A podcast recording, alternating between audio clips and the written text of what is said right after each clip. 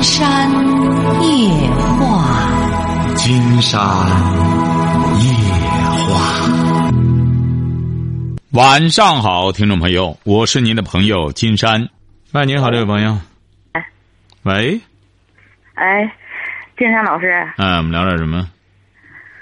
哎呀，说点伤心的事儿，我想让您给我解释解释。怎么了？我二十八岁儿子，就是去年就说农历二十九的时候，就是说他落水了您儿子啊，啊您儿子二十八岁落水了，啊，怎么着？他不会游泳？不会，他就是提前就有那个抑郁症。抑郁症，后来我就老看着看着，后来他就掉里了，掉里了，就淹死了。就是我以前吧，他活着的时候吧，我进有时候他进完事儿就说的，他那种病吧，就老走老走吧，就有时候讨厌。我就尽打他，我其实现在心里吧，这样老是我老过意不去，我老说他打他就好像对不起他，就是这点事儿我就不是他怎么会 得抑郁症呢？他上学上到多大？他上上高中，高中考上学校了，考上大学，考上大学，后来就念不了了，念不了了就有病了，有病了就不是他。为什么？他为什么会？既然是你对这个事儿有愧疚之意，怎么着就他他上高中高考考多少分儿？考五百多，五百一十八。嗯，上了个呃二本。哦，对，他就是上学以后不到两个月吧，我就回来了。回来就说不舒服，不舒服。后来我说那不念就不念吧，怎么都能不是。他怎么不舒服呢？他怎么不舒服？当时上学上的什么专业啊？他学的是医学医啊，啊？学的是医，他就去哼有一个多月吧。就是上学上学上了一个多月。啊，他就说不舒服，不舒服，后来就退学了，退学了，退学了就不是怎么不舒服呢？你不是不是不这个孩子不舒服，你和他去查病了吗？瞧了，一直老瞧。啊，就就是怎么怎么着呢？北京啊，就是什么地方都瞧了。嗯，就那个安定啊，回龙观呐、嗯、那个北京那个就是说，他说上他他上学才上了一个多月，他就说不舒服，于是你就不不让上学了，就开始和他去看病瞧病。啊，他自己不愿意的。不是，就他自己不愿上学了，你们也就答应了，就和他，他就回来之后，整天和他去瞧病，是这样吗？嗯，是啊，整天和他去瞧病，那时候他才十八岁，呃，那会儿他是零三，他是零六年高考的。零零年，他不是一般十八岁高中毕业吗？就是，呃，他那年多大岁数我都忘了，反正他就是零三零零零六年高考的。啊，就是说，呃，这样就和他去瞧病，呃，嗯他在家里干嘛呢？这接近十年的时间，嗯，有您真脑子，十一年了，反正就是没怎么干什么，就我在家吧，嗯、养过鸡，反正就他跟我干点活儿，干点活儿就是老走，老走老走。去年的一五年的二月十七号，我就走水落水了。就是他老走老走的时候，我以前吧，就是说他一不听话的时候，我就打过他。现在呢，我这心里呢，他死了以后，我就老纠结，出不来，就是老为自个儿这个自责、自责难受。哪天我现在他已经都没有半年了，我老掉泪，老掉泪，我也出不去，心里边就老老觉得对不起他。我就想跟金山老师说说，您说我这个应该怎么能走出这个困境来？走不出来。不是？你是，不是他就是不去上学这十一年的时间？哦，就是他在干什么？他在家里，就是他为什么会形成这种精神状态？就是在这之前的时候发生了什么事儿？什么事儿也你。家里，你比如说这位朋友，你家里没有精神病史吧？没有。啊，对呀、你比如说他为什么会形成这样的状态？就他上学考成这样的分儿，他为他他，你比如说当时指定也考的不是很理想，是不是啊？是他就是上高中时候就老说不舒服，不舒服，可不是我也，您您是您是北京的吗？我是吧？啊，是北京的。廊啊廊坊的，啊，就是他这个分儿，应该说上学也能选个学校。不是他上高中说不舒服，怎么不舒服呢？他就老说，嗯，有时候就说的头疼不舒服，具体他就就也老说不上来，说不上来。后来我就想着，嗯、孩子这么大小岁数吧，我就老给看见，老给看见。不是，问题是这样，你说你打他吧，你还宽容到他可以不去上学，你说他就他一个十八九岁的孩子，他不去上学，他在家里干什么？你比如说，你回忆一下，金山帮着您分析一下，你才能走出来。你比如说，哦，他在这之前，儿呃，监考老师他那会儿他不上学了，以后回来他就说的我回家上班。后来我就劝他，我说的儿子你千万别后悔，我有一个闺女，闺女就是大学毕业了，就是河北经贸大学毕业了。我说那妈可不是说的不不供你上这学，你你可不许不许后悔。回他说行，妈我不后悔，我就回家，我就上班，我我不后悔，我我真的受不了了，就这么说。后来就这经过这个呢，就我就老给他看，老给他看不是，病，您看这位女。士啊，你还是没有，就是说她在上初中、上高中的时候发生了什么事儿，她这个精神状态成为这样。不知道，不知道，知道我也问过老师，老师也说不知道。那么他这个特她特别优秀，特别老实，这个不是不是，那他这回来之后就在个家里，除了你比如说他干什么？你比如这么一个年轻人，呃，他回到家里之后，他干什么？每天他一开始的时候吧，一开始他得病的时候吧，就跟着我，我养点鸭子，搞点养殖业，他就跟着我干点儿。后来干点儿干点儿呢，就干不了，就老走了，不是他走了，就是她去他走了，他去干什么去了？就是玩儿，就是溜达，他就没有目的，没有她上哪玩去呢？？他上哪玩去呢？他就骑着自行车哪儿都去，就没有不去的地方，就这样。不是，他是，他是有意识的跳河了，还是自己就不小心掉河里了？嗯，他就说怎么掉里头的，具体我也不知道。他还是说的走走走掉走那，呃，后来我就问人家跟前那人吧，嗯，人家就说是他老上那儿走去，老上那儿走去，那是头年腊月二十九，二农历二十九，他兵可能就是说的，我这么想着，他走的时候肯定是漏进去了。就他上冰上去玩去，嗯，对对，他吧，这孩子他得病以后吧，他就老上那个河河边儿老去，就是去年在头出事儿的时候吧，就调里两次，调里两次，后来我就打他，我就把那个扫地那笤帚，老师金山老师您知道吧？把把都捋折了，我说你不许上河里头，你要再上河里能淹死的，你千万不能去了，千万不能去了。后来他可能是这种病，他就老他就老上那河里不是不是您您总在说他有病，他什么病呢？你这和他看了好多医院，医院就说他抑郁症，啊，对，就说的是情呃那个什么那个情感抑郁，就说后来我给他老给他看看回还上那个沈阳，嗯，做了一次手术，也没有效果，做什么手术？微创。我的妈！到沈阳，你光给他看病花多少钱了？我刚才给他看病，好像那一次手术就是四万。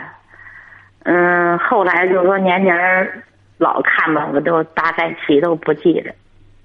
中药、西药什么都吃过，可是我以前吧，就是嗯、我就说老总上忙，我就真是没听过收音机。就说姐这个，姐这个孩子没了以后了，我没事了，这我闺女就说怕我那个寂寞，都给我买了收音机，后来我还听到您的金山老师，哎，我就说，哎呦，我这心里就老憋着，可是就走不出这个误区来。嗯嗯，就是吧，老想着对不起这孩子，老老这么想。后来大家呢，亲热热都劝我说的，你够对得起他了，他已经都磨你十年了。说的你这都感动上帝了，上帝就把你这包袱给拿走了。别人不论怎么说，我我现在用啥都半年了。我刚给您打电话，就说要是以前我我说我说不了话，嗯就是我我我就不能提，就是现在心里头就是老装着这孩子，就是我现在我我睡觉我也得说吃了那个睡觉药才能睡觉，我要不吃睡觉药，后来我就睡不着觉。后来大家都说亲家热都说说的你不能净顾着他，你还有闺女，你要为闺女活着。怎么说我也是想不开，就是孩子埋哪儿了吧？就是我去上那儿去去看，去看去。嗯反正我就是走不出去，我就想让金山老师，您给我说说，我怎么能走出去？嗯我我我觉得我打他，我老对不起他。可以。金山觉得是这样啊，这位女士哈、嗯、哎呀，这个母子天性，特别痛苦。我说天底下的痛苦都让我给赶上了，哎我，就谈不上。您记住了哈，就是这个母子天性。其实你和他呀，嗯、打不打这都是次要的。为什么说这个母子天性？就是母子连心呐、就是无论他什么样，白发人送黑发人，都是世上一件很痛苦的事儿，晓得吧？你得首先要认清这一点。你和那种白发人送黑发人没有任何两样，这是第一点，你能理解吗？能理解。哎，这是第一点。第二点，为什么金山要和您探讨一下这个孩子的问题？实际上，现在有很多家庭的孩子和父母处于您这种母子状态，晓得吧？现在很多孩子，你这个孩子呢，你并没有去关注他，他究竟是怎么回事儿，能发展到今天，或者是因为，或者说因为，呃，某个女生，或者是因为游戏，或者是因为某件事儿，对他刺激了，或者什么的他呀，啊？是就是我问过他，就是说我上学校问过，我说交过朋友吗？回说他说没交。后来我说那你，嗯、我就问老师去，问班主任，班主任说这小孩儿特别听话，我也觉得特别听话，懂事儿人了，就说不那个，呃，淘气呀、不什么，就知道进家就学习。完事儿，我问我我说必是交女朋友了，后来我就说要不然就是，嗯、老师有有同学欺负你了，我家孩子老实，后来都没有您听着啊，哎这位女士，您听着哈。啊，为什么金山说现在很多孩子都处于你儿子这种状态？为什么呢？就是这些孩子，他不交流，晓得吧？是就是说，这些孩子呢，就是金山也在分析这个问题。你比如说，有很多这种自闭的孩子呢，是因为游戏的原因。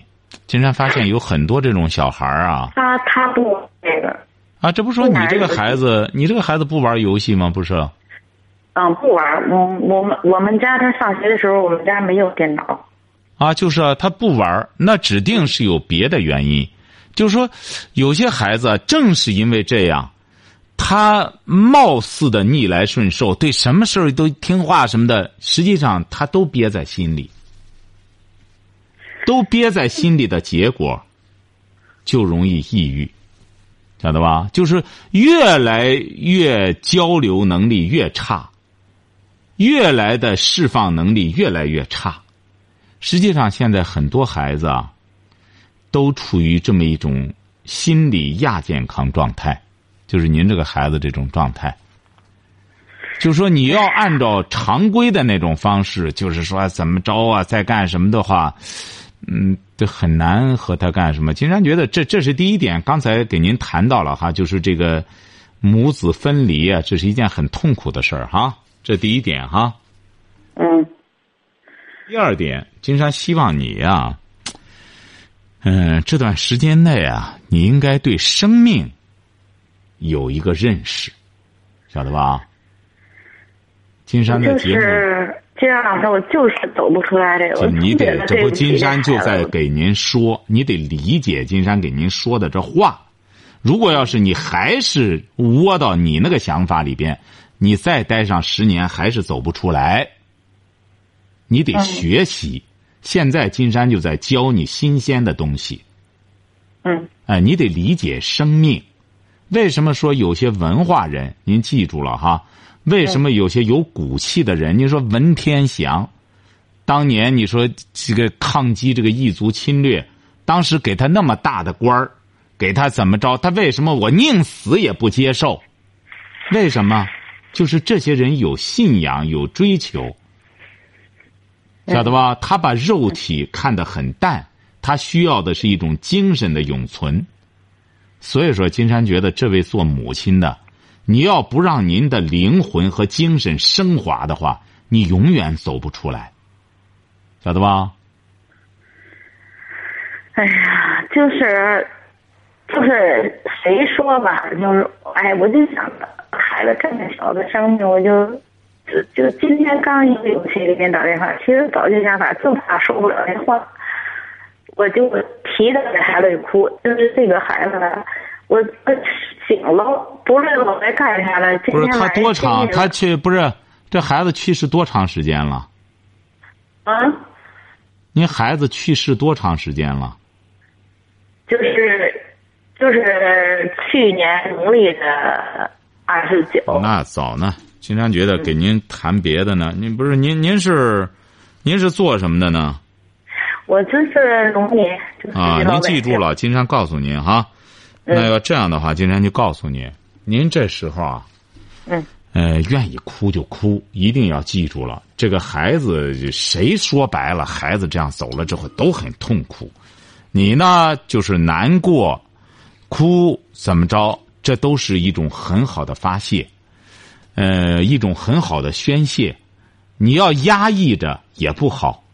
你记住了，这个像这种生老病死的亲人的离别，唯一的最好的一种方式，就是时间，就是让时间去慢慢的去淡化。金山不知道您的妈爸爸妈妈还在世吗？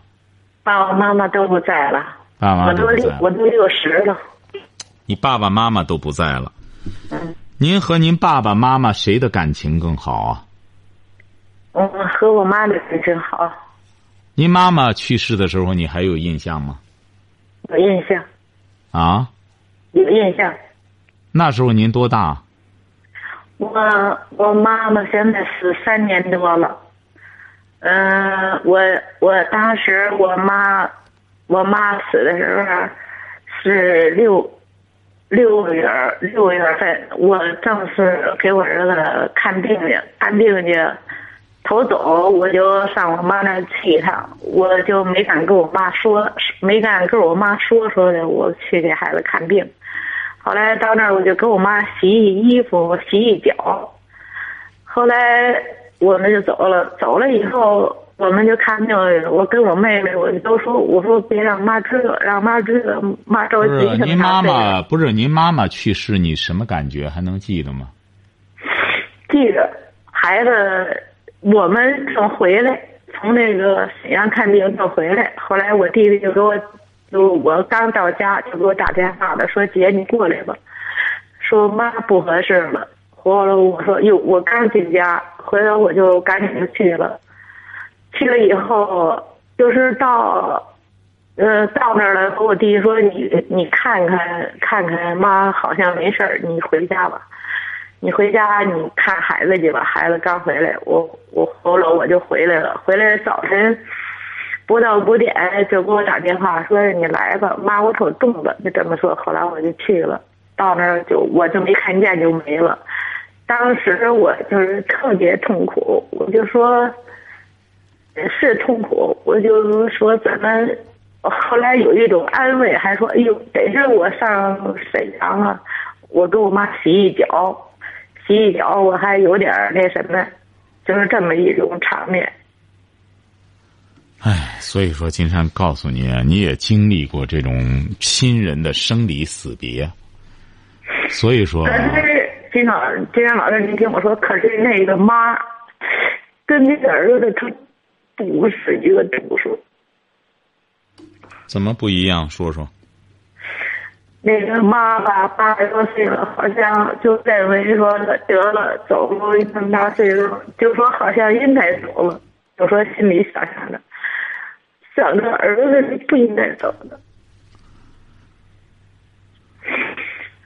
儿子岁数这不还小嘛？我就老想着他痛苦。反正跟妈的死程度不一样，度数，金山老师好像得差一半吧。哎呀，所以说现在这个孩子啊。现在这个孩子为什么就是说我们现在的包括这个教育在内也是这样？为什么有些孩子现在很多孩子，哎，都开始把这个心理啊开始封闭起来了？是不是现在和我们现在这个教育啊也有关系？这个孩子光就是一个考试的工具，就整天考考考，就考呢没什么不对。金山讲过，你说考试上学就得考试。如果要是你，比如说，实际上金山遇到了好多像您孩子这种情况的很多这种这种学生，就是这和我们很多老师的教育是有关系的。因为老师的一种功利教育，他对孩子也基本上，他对学生的要求也是一种功利性的。孩子的其他问题他不管，就是你就考了分来，你给我考个好分然后我我集中精力的打造的这个集体。就是一个考分的集体，哎，其他方面的问题我不去涉足。所以说，这样很容易给学生造成一种心理问题。反正我们这个俩孩子吧，金生老师，我比较那是孩子没得病，比较特别知足。闺女吧也特别听话，跟我这这个呢也特别听话。可是他一下子就得病了，我那天就跟天塌了似的，就是说。就心疼孩子，我说就说妈付出什么一切代价都得给瞧，就是北京、天。哎呀，你呀，这位女士啊，今天就不抱怨您了。您现在你得记住了，你现在才六十岁，你还得往前走。刚才给您讲这个，你得过脑子。生命呢，在生命个体上，你做母亲的和儿子、女儿都是平等的，大家各活各的。儿子走了，人们不是说吗？听天由命。每一个人的生命啊，你要记住了，人活着才是一个偶然。每一个人活着都是个偶然，而死是必然的。每一个人早晚得死。你说这个人活着，哎，说这个人还活着呢，还活着，大家都明白哦，还活着呢。指定再隔上一段时间，哎，还活着吗？哎，还活着呢。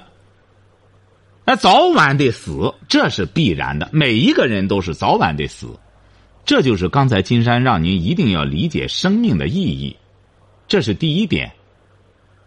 第二点，你得盘点一下这个孩子究竟怎么回事儿，你得有点儿你比如说孩子走了，你知道你很难受，那么你就得将心比心，你就观察一下现在很多孩子。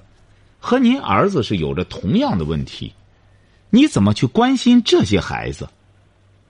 晓得吧？你比如说英国有一个叫叫叫有一个著名的教育家，他不是英国人，他是叫蒙菲梭利蒙台梭利。现在很多人在教育这个这沿用他的一种教育理论，他好像是就是没有孩子，还是没结婚，怎么着？你看，他就是有爱心。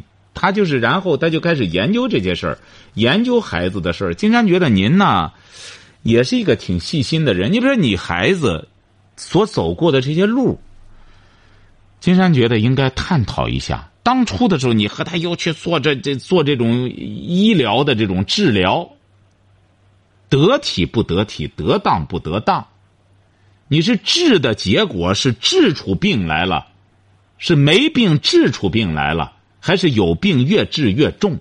你应该反思一下这个，给很多人提供一种借鉴，这就叫什么积德和一种爱心善心。您说您孩子。光一个微创四万多，而且你看这看那合起来恐怕也下不来十万了吧？哎呀，都好像嗯没有记来了，都就是就是说每年，呃那次是一次就记住了，这个是这么多。这这就是说，总的来说，看的结果是这孩子这病越看越重。嗯，反正就是到哪儿去看，后来我就问他，我就问儿子，你觉得管事儿吗？他就说不管事儿。他吧有这种病吧，就是嗯，还特别懂事。为什么我老想他呢？他就说，后来有时候他不听话了，他就有时候他这种病啊，就是控制不住。要是那病来了以后，也兴许推人家哥走了，也兴许推人家什么走了，也兴许走着走了。又回来呢，就回来了。所以说，金山觉得您这个孩子呢，他这种精神疾病呢，看来是有病，但是他怎么得的？你们家里也没有这种遗传史，也没有什么，就是孩子最终怎么这个由这个抑郁真正成了一种精神疾病？你这个啊，你应该很好的去研究研究。这个人呀，真得了精神疾病之后啊。就是人们常说那个精神病就是这样，他一干什么他控制不，他就出去到处逛，到处走，哎，是是，哎，他就是这这这个，呃，到处他有的时候也就言不由衷的，就是这样到处这样游逛，到处干什么的哎，所以说你得好好的，所以你别光自己陷到自己的，你得有点公益之心，你琢磨琢磨咋回事分析分析。你不要光陷到自个儿，这孩子已经走了。你真正对孩子这个回报，你得拯救一些孩子。现在很多孩子在在步你这个孩子的后尘啊！哎，你得分析一下，家里也没精神病人，孩子上学上的好好的，怎么就成了精神病了呢？怎么就我我一直也琢磨不透，后来老看老看，嗯，到哪儿都看见，就是说。嗯，没有。金山希望你啊，金山希望你啊，先动动这个脑子。我们再改日可以再聊聊这个话题，好不好？哎呀，金山老师，您说我这是缺什么德了？这，哎呦！您您想想，这位女士，您要觉得自个儿，你假如真是从内心觉得缺德的，那就积点德吧。积点德怎么着呢？也是为孩子。你要相信来世的话，这个孩子。很多人相信来世，说可能还会投胎吧。这个人是有轮回啊，确实有的时候，这个轮回你说有没有这个事儿，谁也不好说有没有。所以说，总的来说，我们中国人是讲这个轮回和积德行善的。那么你就想一想，我再怎么干什么，你这个事儿啊，你既然相信这个缺德的话，那你就相信积德。所以说，金山觉得您就应该对孩子好好的一个孩子，他姐姐好好的，这个孩子上学好好的，考上大学了，他为什么一步一步的成为这样了？你能不能回忆回忆他当时的中学生活究竟咋回事？在什么情况下发生了什么变化？你做母亲的，你在这一方面动动脑子，比你呀光这样这这咂么，然后对不住他们，拿笤帚疙瘩打他了什么的。还母亲打孩子，这有什么可值得再干什么呢？你要总是在这些细枝末节上弄着的话，只能是越想越痛苦。金山希望你啊，想一想孩子整个得病的这个过程，究竟他怎么着，在精神上发生了巨大的变化。金山希望你啊，在这方面去做做这个工作。